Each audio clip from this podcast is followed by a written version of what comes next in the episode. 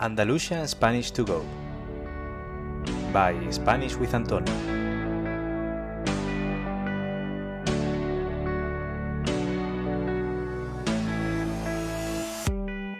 Hola a todos y a todas y bienvenidos a un nuevo episodio del podcast Andalusian Spanish to Go, el podcast con el que aprender español a través de contenido auténtico y escuchando un acento de Andalucía.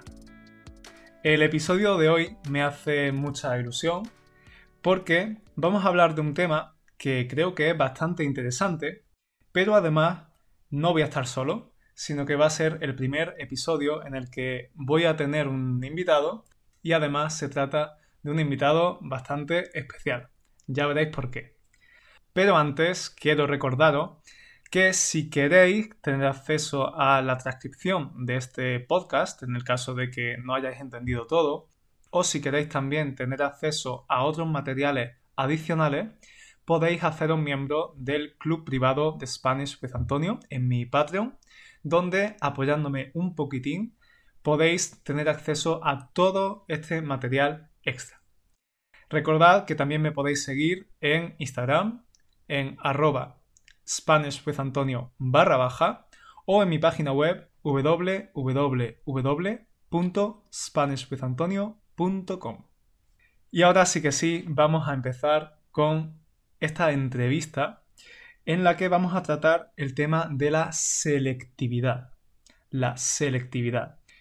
No sé si estáis familiarizados con este término, pero es un concepto muy importante en el contexto académico en España. La selectividad, para que os hagáis una idea, es básicamente la prueba de acceso a la universidad. Y el invitado de hoy nos va a hablar de esta prueba de acceso porque justamente va a hacerla en una semana. Voy a desvelar quién es este invitado y este invitado es mi hermano. Mi hermano se llama Isaac, así que Isaac, ¿puedes presentarte?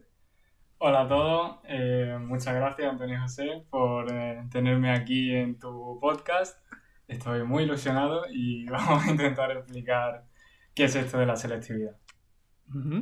Eh, ¿Podrías decir qué edad tienes? ¿En qué curso académico estás? Sí, yo tengo 17 años, por lo que estoy en segundo de bachillerato y voy a hacer, ya mismo, voy a hacer la prueba de selectividad para poder entrar a la universidad. Vale. Em, la selectividad es uno de los nombres que tiene esta prueba de acceso, ¿no? Pero en los últimos años parece que ha ido cambiando y adoptando otros nombres, ¿verdad? Sí, en realidad eh, hace mucho tiempo que ya no se llama selectividad a esta prueba. De hecho, creo que ahora se llama PEBAU, que significa prueba de evaluación acceso a la universidad. No, no lo tengo muy claro, nadie lo tiene claro. Pero todo el mundo la conoce popularmente como selectividad y así lo llamamos eh, todos los estudiantes. Sí, la verdad es que no sé cuándo empezó a llamarse selectividad y no sé cuándo empezó a adoptar otros nombres, pero eh, bueno, yo cuando la hice ya hace algunos años, eh, ¿cuántos años? No sé. Hace ya ocho. Ocho años, puede ser. Sí, ocho años aproximadamente. yo la llamaba selectividad. Creo que en mi tiempo era selectividad. Pero como os digo, ahora parece que se llama EBAU, ¿no? PEBAU. PEBAU. PEBAU. Vale. Bueno, Isaac, ¿en qué consiste exactamente esta prueba? ¿Es un único examen? Eh, ¿Es igual para todo el mundo? Pues la selectividad son varios exámenes que se hacen eh, al final de bachillerato y en el que, bueno, cada estudiante pues hace los exámenes de las asignaturas que, bueno, que necesite para la carrera eh, universitaria a la que quiera entrar. Ok, entonces, ¿cuántos exámenes tendría la prueba de la PEBAU? pues la PEBAU o selectividad, como quieras llamarlo, eh, en realidad consta de dos fases. Una fase con unos exámenes que son obligatorios y que tienen que hacer todos los estudiantes de bachillerato eh, y luego otra fase que se llama de admisión, con unos exámenes que son voluntarios y que sirven para subir tu nota y pues obtener la máxima puntuación. Entonces, esos exámenes que son troncales de la fase obligatoria pues serían eh, lengua castellana y literatura, eh, inglés, historia de España y la troncal de cada modalidad de bachillerato. Que Vale. ahora explicaremos un poco qué es esto, ¿no? Sí, ahora explicaremos en qué consiste eh, y qué diferentes tipos de bachillerato hay. Pero básicamente, para que entiendan un poquito, eh, obligatoriamente, si tú quieres acceder a la universidad, después de haber terminado tu bachiller o bachillerato, tienes que hacer cuatro exámenes de asignaturas, repetimos, que se llaman troncales, es decir, comunes. No importa si vas a estudiar medicina o historia, ¿vale? Vas a tener que hacer esas asignaturas que son las que has dicho Isaac. Sí. Y luego, Y luego, pues, en la fase de admisión, eh, ya cada estudiante, según la modalidad de bachillerato a la que pertenezca, pues realizará eh, distintos exámenes, que creo que son hasta un máximo de cuatro.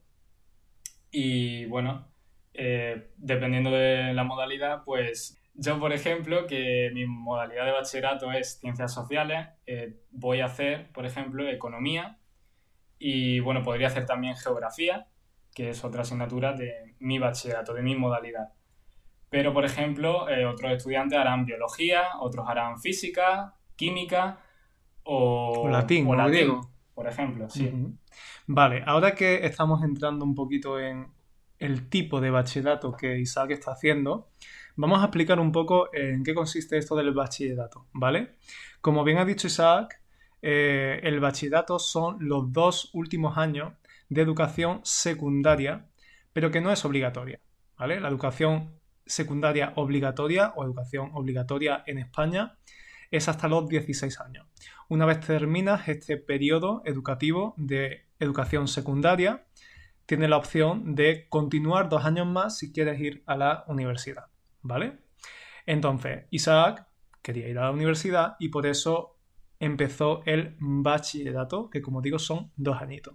Pero, ¿qué pasa? Que el bachillerato es menos general, vamos a decir, que la educación secundaria, porque ya está enfocado, está un poco orientado a la idea que tú tengas de los estudios que quieres realizar en la universidad. Entonces, Isaac, eh, ¿qué tipos de bachillerato hay?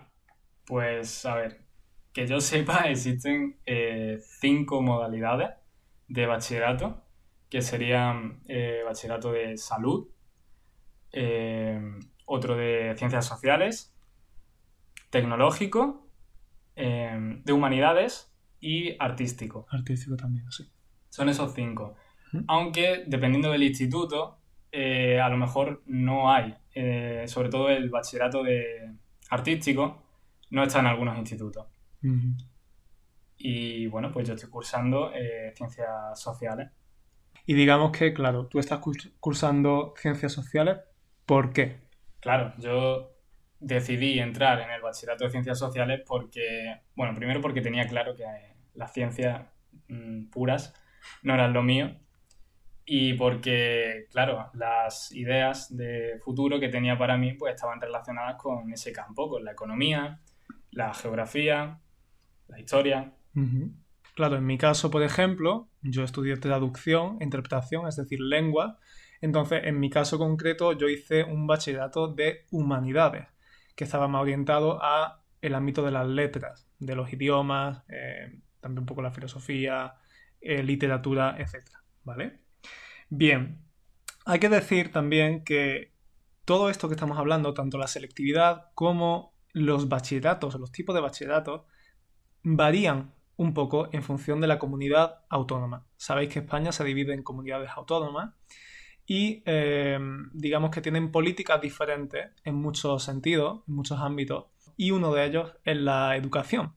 De modo que un estudiante de, no sé, de País Vasco, por ejemplo, probablemente no esté estudiando los mismos contenidos que está estudiando Isaac. Esto es bastante controvertido, además, pero lo dejaremos para otro, otro episodio. Pero bueno, deciros que, eh, que puede cambiar, ¿vale? Las fechas pueden cambiar también, las modalidades pueden cambiar y los exámenes no son los mismos. Es decir, un examen del País Vasco no va a ser el examen que Isaac haga en una semana, ¿vale? Entonces, dicho esto, ¿crees que podríamos hablar un poco del sistema de puntos, que es algo complicado, eh, de la selectividad, porque para empezar, eh, los sistemas educativos cambian mucho de país en país. En España las notas van sobre 10. Es decir, la máxima nota que puedes alcanzar en un examen o en una prueba es 10. Pero, curiosamente, para la selectividad se hace una excepción. Y la máxima nota pueden ser 14. 14 puntos. 14 puntacos. Eh, ¿Por qué se hace esto? Pues bien, como Isaac ha explicado, hay cuatro asignaturas obligatorias. Entonces, si tú consigues eh, la máxima nota en esas asignaturas, vas a tener un 10. Pero hay carreras, hay estudios que necesitan más de 10 puntos para entrar, ¿vale? Porque son estudios muy demandados, por ejemplo, en medicina. Necesitan a lo mejor 12 puntos y medio o 13 puntos. Por eso, como decía Isaac, tienes la oportunidad, la opción de hacer exámenes extra de tu especialidad para conseguir esos puntos que nos quedan para llegar a esos 13 puntos de, de, medicina, por ejemplo, ¿no? Claro, una persona que quiera hacer medicina está claro que no le va a valer con hacer los exámenes de la fase obligatoria, porque con eso conseguiría como máximo un 10.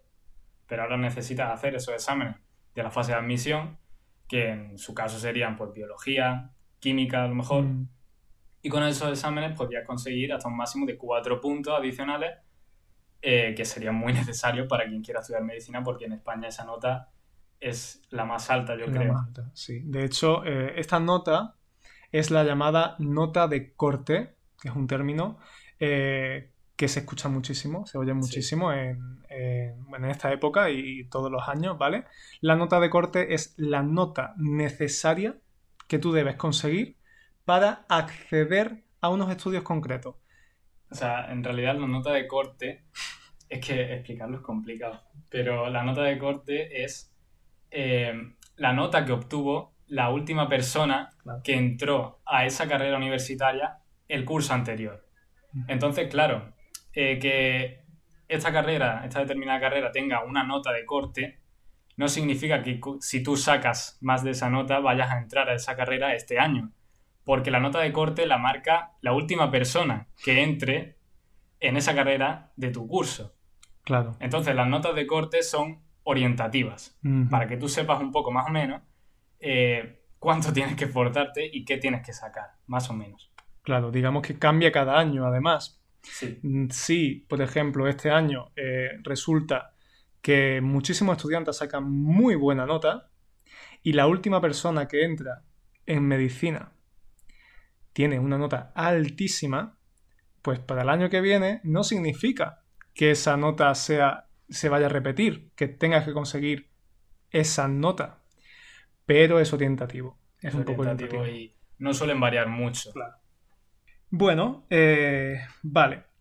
No sé si habremos dejado claro uh, en qué consiste la selectividad. Es un poco complicado, porque ni siquiera nosotros, los estudiantes, nos aclaramos, así que es complicado. Es complicado, pero bueno, para hacer un brevísimo resumen, básicamente es la prueba de acceso a la universidad que consta de cuatro exámenes obligatorios y hasta un máximo de cuatro exámenes optativos para aquellas personas que necesiten entrar a estudios universitarios que requieren una nota normalmente muy, muy alta, como puede ser medicina, como puede ser traducción, en mi caso, o, otro, ¿vale?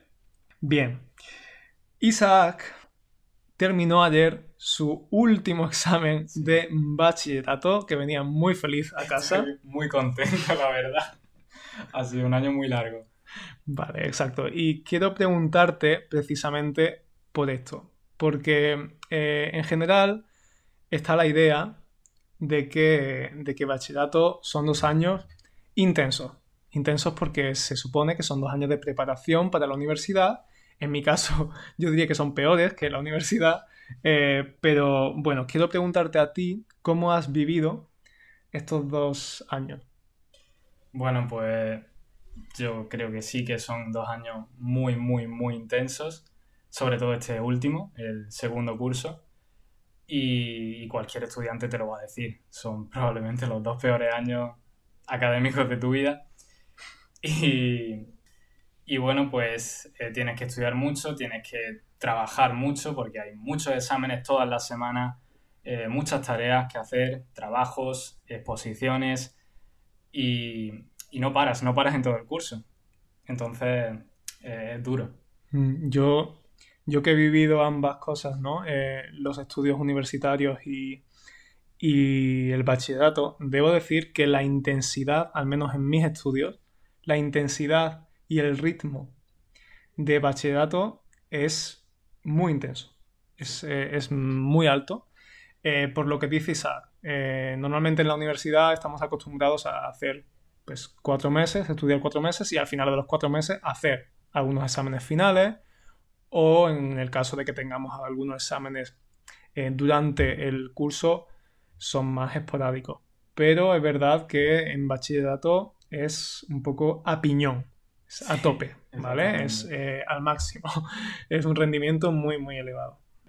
Bien, Isaac, terminaste ayer eh, el último examen. Estás pendiente de las notas, de saber si has aprobado o no, todo. Sí, sí, sí. Porque si no apruebas bachillerato, no puedes hacer la, prueba de selectividad. No.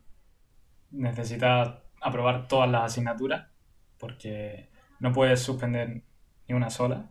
Tienes que ir limpio, como se dice, con todas las asignaturas eh, para poder presentarte a selectividad. Y bueno, si suspendes alguna asignatura en el curso, eh, existe una posibilidad de recuperación de esas asignaturas y poder presentarte a la convocatoria extraordinaria de selectividad una vez que has aprobado esas asignaturas ya finalmente del curso. Que no es el caso de Isaac. Porque Isaac es muy buen estudiante, un estudiante excelente. Eh, pero sí, bueno, es, eh, el caso de, otros estudiantes, ¿no? Bien, terminaste ayer y cuándo se va a celebrar en Andalucía, repito, porque esto varía. En Madrid no sé si ya lo están haciendo, por ejemplo, o si lo harán después, pero en Andalucía, ¿cuándo comienza la semana, porque es una semana, de exámenes? Sí, pues la selectividad este año comienza el día 15 de junio y son tres días, en realidad. 15, 16 eh, y 17, que creo que es martes, miércoles y jueves.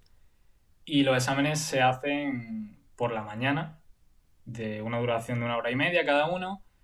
Y bueno, luego hay una posibilidad de hacer un examen por la tarde. Si dos exámenes a los que te tienes que presentar, pues resulta que son a la misma hora. Mm. Entonces puedes asistir a hacer ese examen que no has podido realizar por la mañana, pues por la tarde. Exacto. Otra cosa que no hemos dicho, Isaac, creo, es qué se estudia o qué se tiene que estudiar para estos exámenes. Porque no es que te presentes a un examen de matemática general o a un examen de eh, inglés general, no. Eh, ¿Qué tienes que estudiar? Explícalo tú. En los exámenes de selectividad, el contenido que tú tienes que estudiarte para esos exámenes es el de el curso de segundo de bachillerato. El último año de bachillerato. El último año. Eh, lo que tú hayas estudiado en ese segundo año. Que no es moco de pavo. Que no es poco, pero claro, si fuera el contenido de los dos cursos sería prácticamente imposible estudiarse todo eso. ¿Y cuánto tiempo tienes para estudiarte lo que has estudiado en un año? Bueno, pues esto depende mucho de, del instituto, de la persona, pero mucho del instituto porque cada, cada uno se, bueno, cada uno se plantea el curso de una manera y termina el curso pues un poco antes o después. Yo, por ejemplo, he terminado ya a tres semanas de selectividad, entonces voy a tener todo ese tiempo para estudiar, pero conozco amigos míos que eh, están en otros institutos y que todavía no han terminado el curso. Por lo tanto, van a tener una semana menos que yo para prepararse selectividad. Exacto, exacto. Y son dos semanas en las que te dedicas a estudiar. A estudiar. No vas al instituto, el instituto termina, digamos, las clases no hay clases porque no hay más contenido que dar, afortunadamente, ¿no? Eh, y tienes que, más que estudiar, revisar, ¿no? Claro, claro. Hombre, se supone que tú ya has estudiado durante el curso y ahora solo toca, pues, repasar, eh, recordar todo lo que se ha dado y, bueno, pues prepararte un poco para ponerte en situación de examen, hacer simulacros, que viene muy bien, y, y prepararte un poco. ¿Y tú cómo te planteas estas semanas? ¿Te has hecho un, un planning, como solemos decir? Eh, ¿Vas a estudiar? ¿No vas a estudiar? Porque hay gente que no estudia, hay gente que, bueno, que no necesita una nota muy alta para sus estudios, que está cansada después de todo un curso así tan intenso y que como sabe que no necesita una nota muy alta, pues, pues eh, va al examen con lo que recuerda. Claro, con lo que ha aprendido durante el curso, sin, sin estudiar mucho más. Eh, claro, esto depende de la persona, porque si necesitas un 5 para entrar a tu carrera, pues ¿para qué? Vas a esforzarte demasiado. Pero yo sí que tengo pensado estudiar durante estas tres semanas y preparármelo bien, eh, porque bueno, las carreras eh, que me interesan a mí, pues más o menos sí que requieren una nota que por lo menos no es un 5. o sea que necesito un mínimo. Entonces sí, me voy a preparar eh, selectividad y pues sí, me he hecho un planning. Básicamente todo el contenido de este curso me lo he organizado y pues me he creado un calendario eh, donde tengo pues todo lo que tengo que estudiarme organizado en estas tres semanas. Como veis, Isaac es muy organizado. Eh, de hecho, yo no me organicé tan bien. No supe cómo organizarme tan bien y, por eso precisamente mi experiencia no fue tan, tan buena. No sabemos cómo va a ser la de Isaac, pero seguro que, bien. Em, vale, Isaac, este, este periodo de exámenes causa mucho estrés, causa ansiedad, em, causa malestar a, muchos estudiantes, ¿no? Eh, Isaac es una persona con un temperamento muy calmado, muy frío, pero estoy seguro de que tienes amigos o amigas que no lo están llevando tan bien como tú, ¿no? Eh, sí. A ver, todo el mundo está nervioso y a medida que, se aproximan esos exámenes, eh, el nerviosismo va aumentando. Pero es verdad que yo estoy muy tranquilo a día de hoy. pero sí que hay amigos que sobre todo, bien porque son así, son nerviosos, o bien porque tienen mayor exigencia, necesitan más nota que yo, que eso es muy importante, eh, pues sí que están más nerviosos y pues hay más dudas, eh, incertidumbre sobre si podrán o no conseguir esa nota que necesitan. Claro, claro. Independientemente del estrés y demás, ¿crees que esta prueba es justa porque, bueno, esta nota no representa la totalidad de tu nota, o sea, la nota que consigas en el examen no va a ser totalmente decisiva, pero es muy importante. Entonces, ¿crees que es un poco injusto que en tres días de exámenes tengas que, bueno, que sacar una nota excelente cuando juegan tantos factores, ¿no? Es, es una fecha de muchos nervios, se trata de exámenes muy multitudinarios. Claro. Eh, en los que, bueno, sabes que te juegas quizás el poder acceder a los estudios que quieres o no. Claro, porque todo el mundo puede tener un mal día y hacer un mal examen a pesar de que se lo haya preparado muchísimo. Claro. Por las circunstancias que sea. Ahora bien, eh, hay que decir que esa nota que tú obtienes para acceder a la universidad consta de la parte de selectividad y otra parte que es de tu nota media de tu expediente de bachillerato, de los dos años de bachillerato. Creo que es eh, un 60% el expediente de bachillerato y un 40% la nota que obtengas en selectividad. Entonces, por ahí pues, puede que esté un poco más compensado y que no te lo juegas todo tampoco a, estos exámenes solo, pero, pero sí que es una prueba que, a la que se le da mucho peso, mm. quizá mucho más del que debería tener porque yo creo que lo importante es eh, lo que tú has estado haciendo a lo largo de, no de este último curso, sino de los dos de bachillerato, y que te has esforzado y has hecho tus exámenes, y, no solo pues estos tres, eh, tres días de exámenes a tope que vas a hacer. Claro, en general una persona que haya estudiado, que, que se haya esforzado durante estos dos años y este último año especialmente, pues no debería, no, no debería, en teoría, tener tantos nervios, pero como dice Isaac, es un poco lo mediático que es, este, que es esta prueba. Se le da muchísima importancia, es algo que desde que empiezas el curso ya te van diciendo tenéis que prepararos para, para la selectividad, ¿verdad? Tenéis que... Eh, no sé, es que no sé cuántas veces me han dicho a mí a lo largo de este curso eh, la palabra selectividad. Porque es que segundo bachillerato es un curso que está pensado y enfocado en prepararte para esos exámenes Mm, que vas a hacer. Porque es así. El curso está enfocado a eso. Lo cual está bien, pero creo que es un poco exagerado. Totalmente, totalmente, porque a veces incluso que se prioriza tanto la preparación para ese examen en particular que creo que los contenidos quizás no se imparten de la mejor forma posible. Sí. Bueno, eh, no sé si crees que nos hemos dejado algo en el tintero, si podemos añadir algo más para que se entienda mejor o algo interesante. Pues yo creo que no. Yo creo que hemos cubierto gran parte de lo que es selectividad. Es un sistema pues un poco más complejo de lo que Sí. hemos explicado aquí, pero a grandes rasgos es eso. Y yo creo que está bien. Vale, pues nada, desearle mucha suerte a, a Isaac y a sus amigos, Sí, sí, especialmente porque él lo va a llevar mejor. y a todo- todos los estudiantes de España y de cualquier sitio que tengan que, que hacer exámenes. Que mucha suerte y ánimo que se puede, que el verano está aquí ya y lo vamos a disfrutar mucho. Ayer venía Isaac mm, después de su último examen con una sonrisa De oreja a oreja. de oreja a oreja, exacto. eh, porque como digo, este, este año es, es intenso. Entonces, es verdad que el verano de después de segundo de bachiller es posiblemente el mejor verano de tu vida porque ansías la libertad y ansías el no tener que, que pasar tanto tiempo estudiando. Sí. Bueno, pues muchísimas gracias, Isaac, por haber accedido a esta entrevista en mi cuarto. Gracias a ti por invitarme a este cuarto maravilloso para hacer este podcast. Y nada, gracias.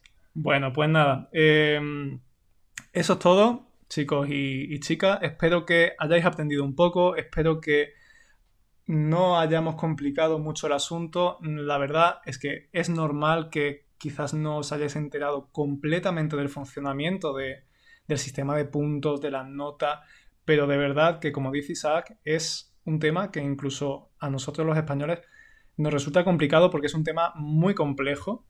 Pero bueno, más o menos quería hablaros de esto porque justamente es la época eh, en prácticamente toda España para esta prueba de selectividad de acceso a la universidad. Muchas gracias por haber escuchado el episodio si habéis conseguido llegar al final de él. Quiero recordaros también que si queréis profundizar en el acento andaluz, el acento en el que está grabado este podcast, podéis acceder a mi curso en línea Entiende el acento andaluz. Os voy a dejar el link al curso en la descripción de este episodio y para recordaros un poco es un curso en el que mediante lecciones en vídeo, ejercicios de comprensión auditiva, glosarios, transcripciones, actividades, pues profundizamos un poquito en qué es el acento andaluz y eso es todo. Muchas gracias de nuevo, nos vemos en el siguiente episodio y pronto. Chao.